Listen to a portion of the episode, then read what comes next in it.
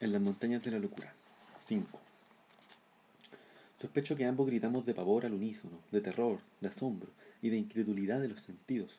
cuando al fin salimos del paso y observamos lo que había más allá. Evidentemente, alguna teoría natural debió surgir en el fondo de nuestra mente, apaciguando nuestras habilidades en aquel instante. Quizá pensamos en ese momento en las piedras del jardín de los dioses encolorados, modeladas grotescamente por el viento, o en las fantásticas simétricas rocas cinceladas por el viento en el desierto de Arizona. Puede que inclusive pensáramos que lo que veíamos era una ilusión, como la que habíamos presenciado la mañana anterior al aproximarnos por primera vez a aquellas montañas de la locura.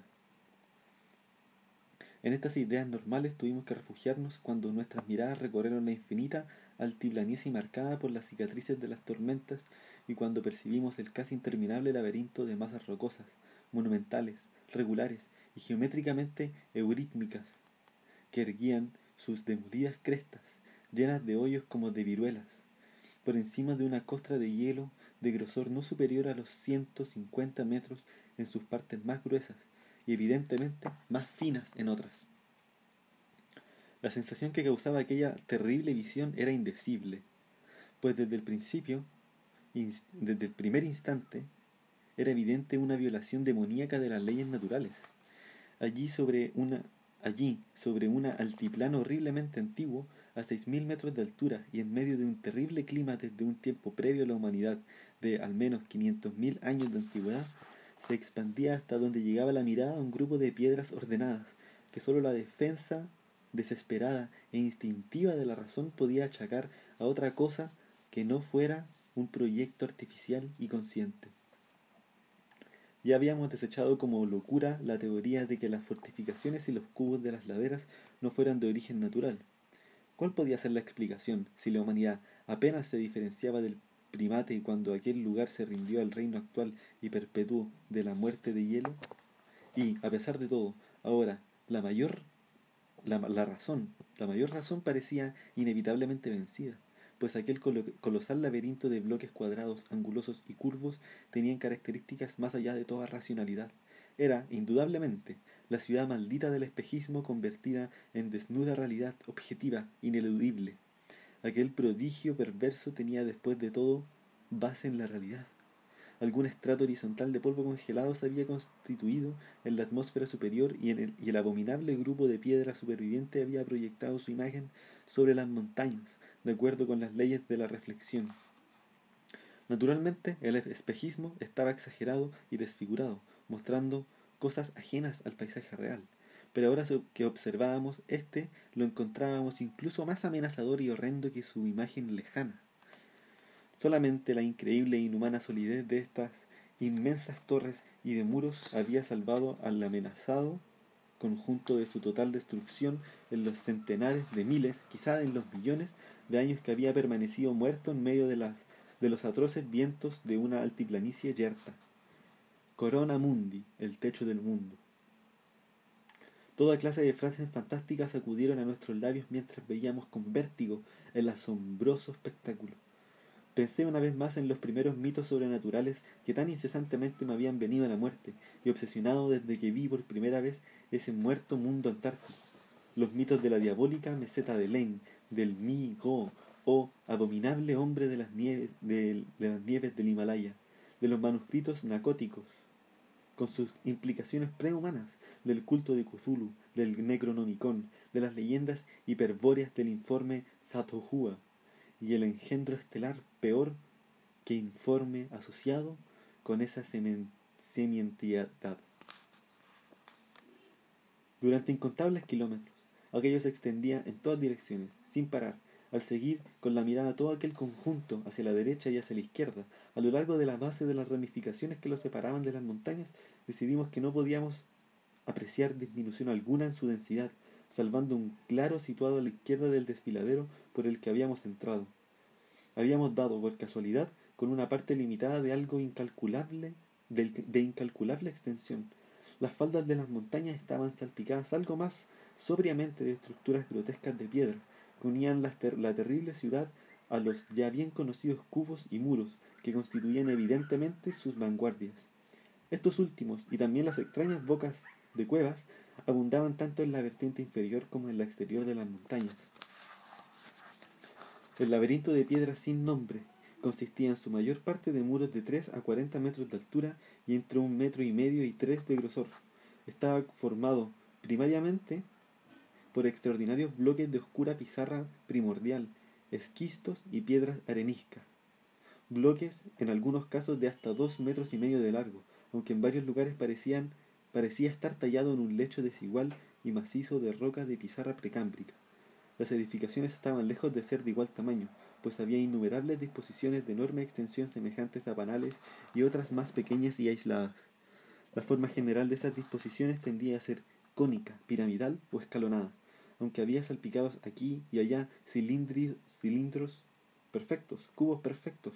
grupos de cubos y otras formas rectangulares y raros edificaciones angulares, cuyo plano de cinco puntas daba una idea aproximada de fortificaciones modernas. Los constructores habían hecho uso constante y experto del principio del arco, y es posible que en sus tiempos de apogeo la ciudad tuviera bóvedas. Todo el conjunto estaba monstruosamente afectado por la erosión, y la superficie helada de la que surgían las torres estaba llena de bloques caídos y de escombros de milenaria antigüedad. Allí donde la capa de hielo era diáfana pudimos ver bases de gigantescas columnas y puentes de piedra, conservados por el hielo y que unían las distintas torres a diversas distancias del suelo. En los muros que estaban a la vista pudimos distinguir ruinas de otros puentes más altos del mismo tipo, ya desaparecidos. Una inspección más detenida reveló innumerables ventanas de buen tamaño, algunas de las cuales estaban cerradas por un material petrificado que había sido madera, aunque las más de ellas bostezaban abiertas de un modo funesto y amenazador. Naturalmente, muchos de los vestigios carecían de tejado y mostraban gabletes desiguales redondeados por el viento, en tanto que otras, de tipo más intensamente cónico o piramidal, o protegidas por edificios más altos, conservaban intacta su silueta a pensar de la ruina y corrosión. Utilizando los prismáticos apenas pudimos distinguir lo que parecía ser ornamentos esculpidos formando franjas horizontales, entre ellas curiosos grupos de puntos cuya presencia en la antigua teatita ahora cobraba una importancia inmensamente mayor. En muchos lugares las edificaciones estaban completamente en ruinas y la capa de hielo profundamente hendida por varias causas geológicas. En otros la piedra estaba carcomida hasta el mismo nivel de la superficie helada. Una, una, gran franja que se extendía desde el interior de la meseta hasta una hoz situada en las laderas de las ramificaciones, como a dos kilómetros del desfiladero que habíamos atravesado. Estaba totalmente libre de edificios. Dedujimos que quizás se trataba del cauce de algún caudaloso río, que en la era terciaria, hace millones de años, fluyó a través de la ciudad hasta caer en algún increíble abismo subterráneo de la Gran Sierra. Desde luego, era aquella, sobre todo, una región de cuevas, cimas y secretos subterráneos que estaban más allá de la comprensión del hombre.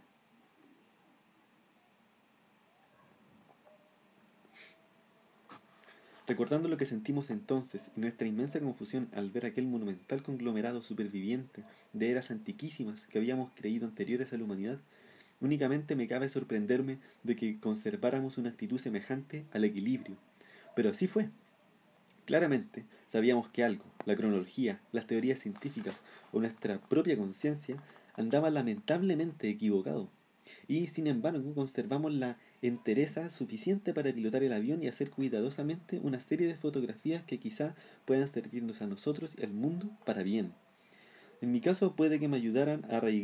ayudaran arraigados hábitos científicos, pues por encima de todo mi desconcierto y de la sensación de peligro, dominaba la creciente curiosidad de profundizar más en ese milenario secreto, de saber qué clase de seres habían edificado y habitado este lugar incalculablemente titánico y qué relación con el mundo de su época o de otros tiempos había podido tener tan excepcional congregación de vida. pues aquello no había podido ser una ciudad ordinaria, tuvo que constituir el núcleo primordial y el centro de algún arcaico e increíble capítulo de la historia terrenal cuyas ramificaciones exteriores, solo recordadas vagamente en los mitos más deformes y oscuros, se habían esfumado totalmente en medio del caos de las convulsiones terrestres, mucho antes de que cualquier raza humana conocida saliera con paso indeciso del mundo de los simios. Aquí se extendía una megalópolis paleógena, en comparación con la cual los las fabulosas Atlantis y Lemuria, Comorium y Usuldarum y la Otalos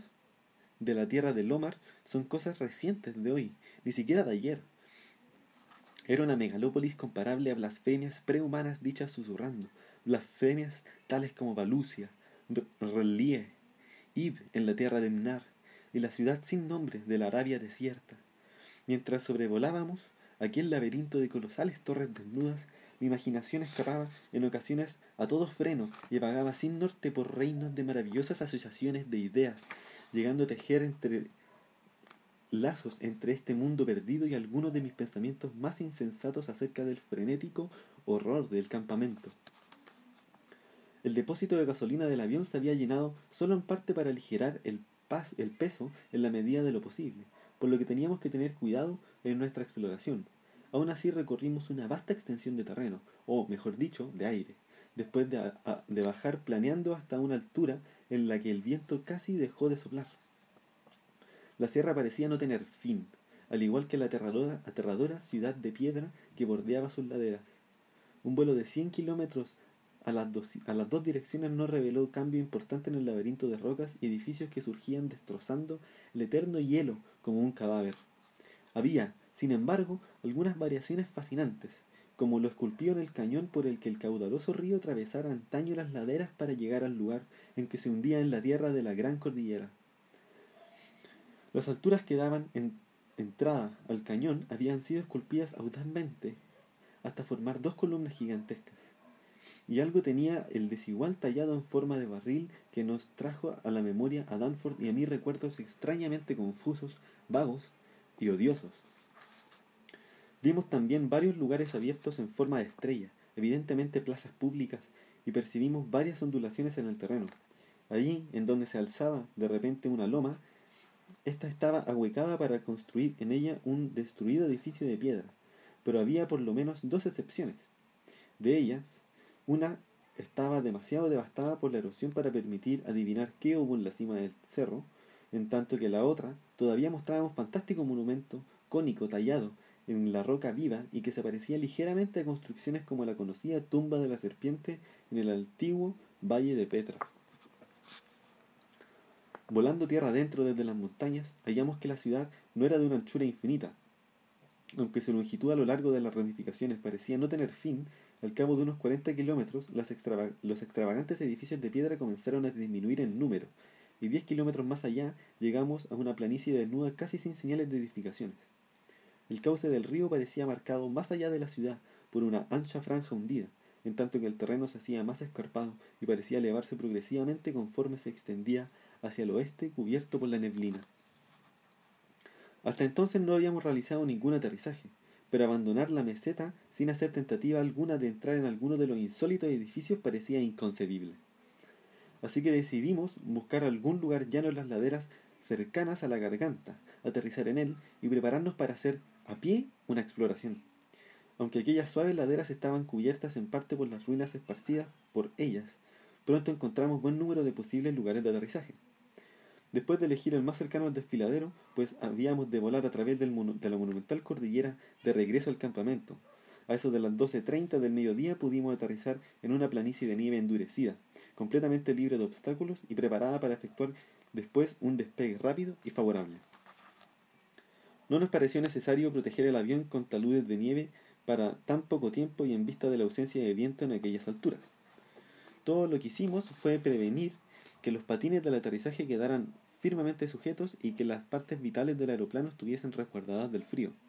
Para la expedición a pie apartamos las prendas de vuelo muy gruesas y forrados de pieles y llevamos con nosotros un pequeño equipo consistente en una brújula de bolsillo, una máquina de fotos, algunos suministros, gruesos cuadernos y papel en abundancia, martillo y cincel de geólogo, bolsas para las muestras de mineral, un rollo de cuerda de montañero y potentes linternas eléctricas con pilas de repuesto.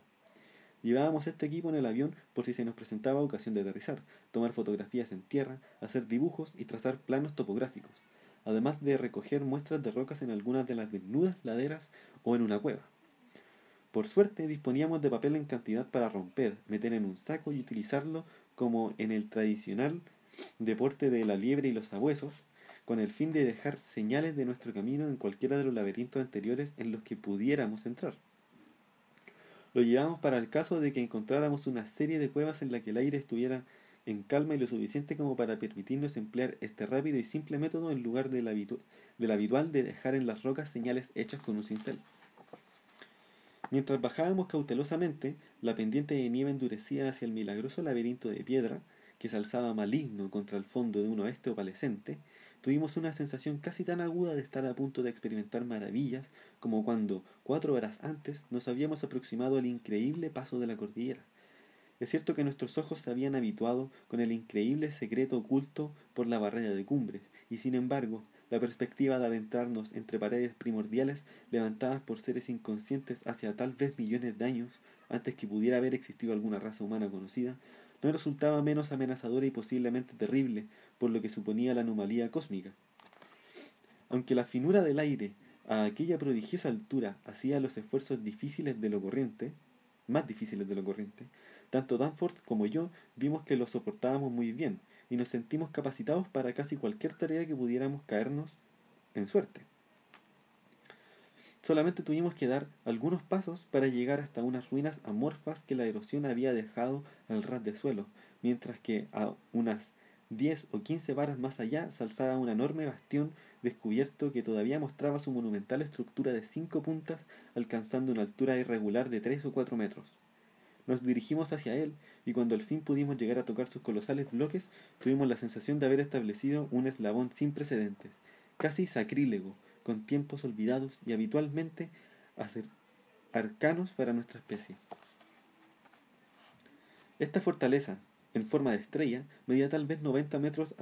de punta a punta y estaba construido con bloques de arenisca jurásica de tamaño irregular, de caras que medían al menos 3 metros cuadrados. A lo largo de las puntas de la estrella y de sus ángulos interiores se abría, a distancia casi simétrica, una fila de arcos o ventanas de un metro de ancho y medio, un metro de ancho y medio de altura,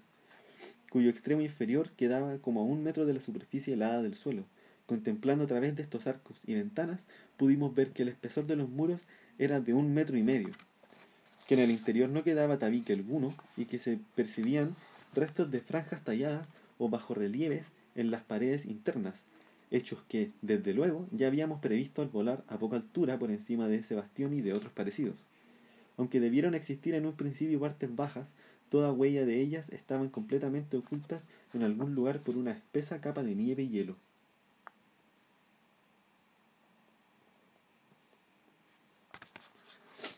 Entramos a gatas por una de las ventanas e intentamos a vano descifrar los dibujos murales casi desvanecidos,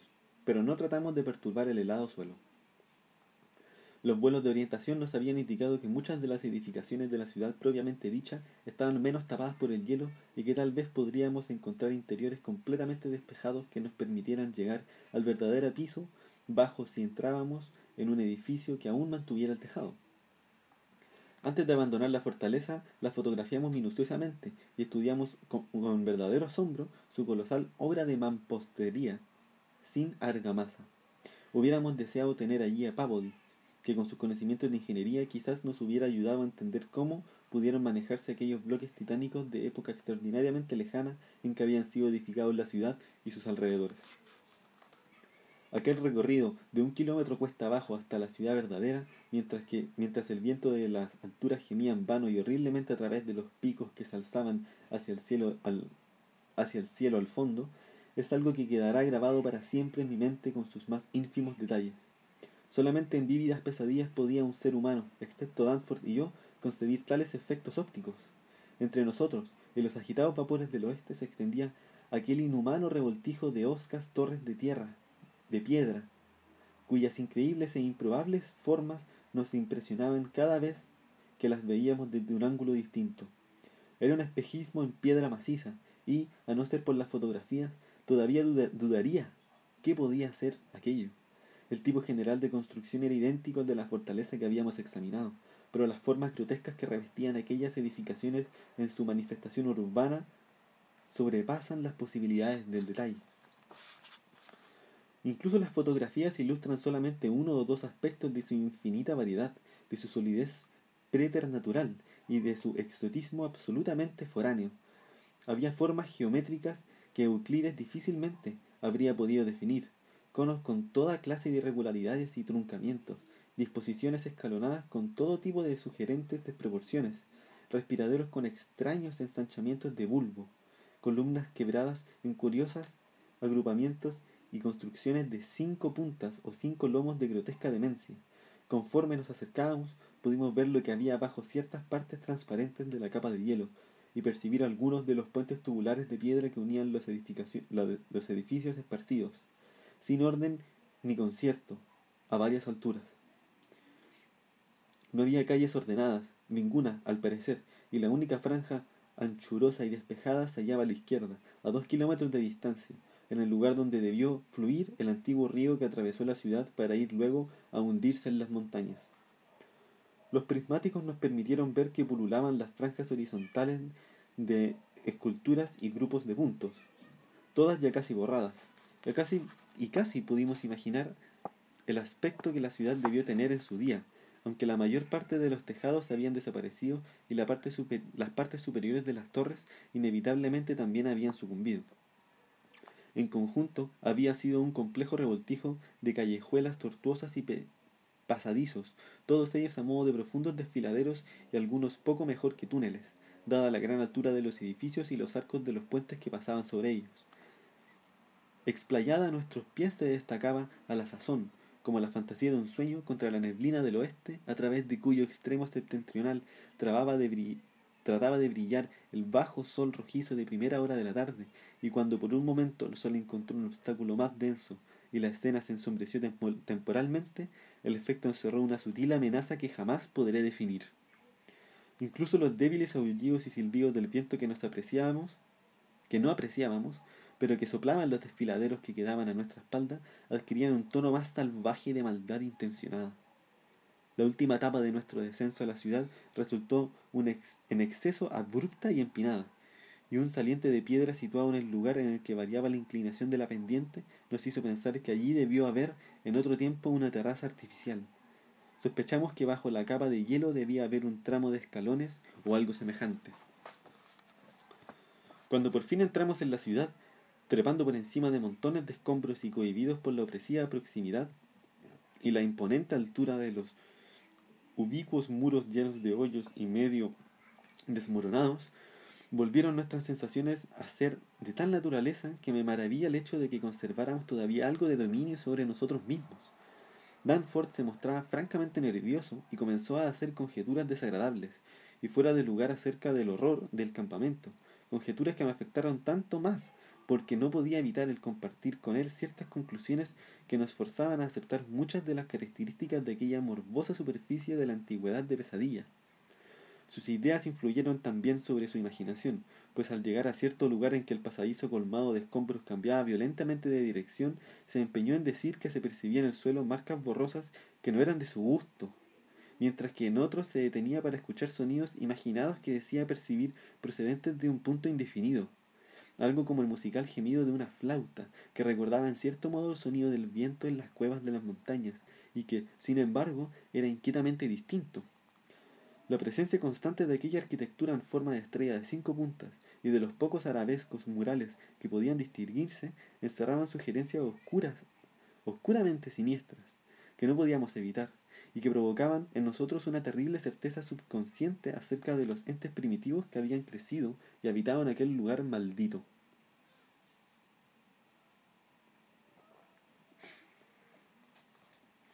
A pesar de todo, nuestro espíritu científico y aventurero no había desaparecido por completo, y llevamos a cabo mecánicamente nuestro programa de conseguir muestras de los distintos tipos de rocas simbolizados en los muros. Queríamos reunir en un juego bastante completo para poder sacar mejor conclusiones acerca de la antigüedad del lugar.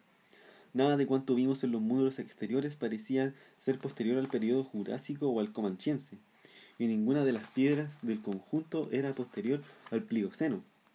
la extraordinaria realidad era que vagábamos entre una muerte que había reinado allí durante por lo menos quinientos mil años, y muy probablemente mucho más. Conforme avanzábamos entre aquel laberinto de luz vespertina ensombrecida por la piedra, nos deteníamos ante todas las aberturas posibles para estudiar interiores e investigar entradas probables. Algunas estaban fuera de nuestro alcance, en tanto que otras solamente conducían a ruinas obstruidas por el hielo y tan desnudas y carentes de techo como la fortaleza de la ladera.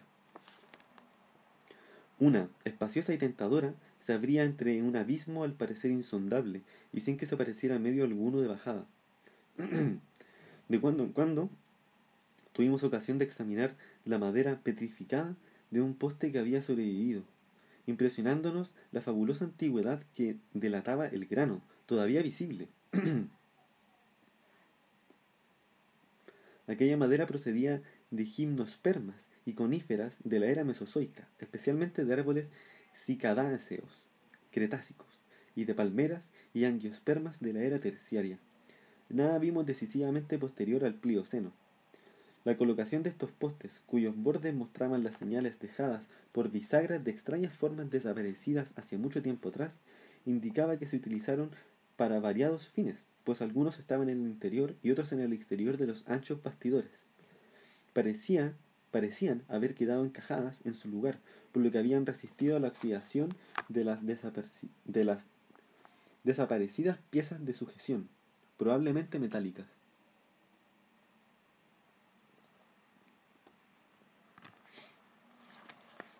Después de un tiempo llegamos ante una hilera de ventanas, situada en las partes salientes de un colosal cono de cinco aristas y de ápice intacto, que daban a una vasta estancia bien guardada y de suelo enlosado, pero estaban demasiado altas para permitir bajar desde ellas sin ayuda de una cuerda. Teníamos cuerdas, pero no queríamos molestarnos en efectuar aquel descenso de seis metros, a menos que nos viéramos obligados a ello, especialmente en medio de aquel aire sutil de la altiplanicie, en el que el corazón se veía sometido a un mayor esfuerzo.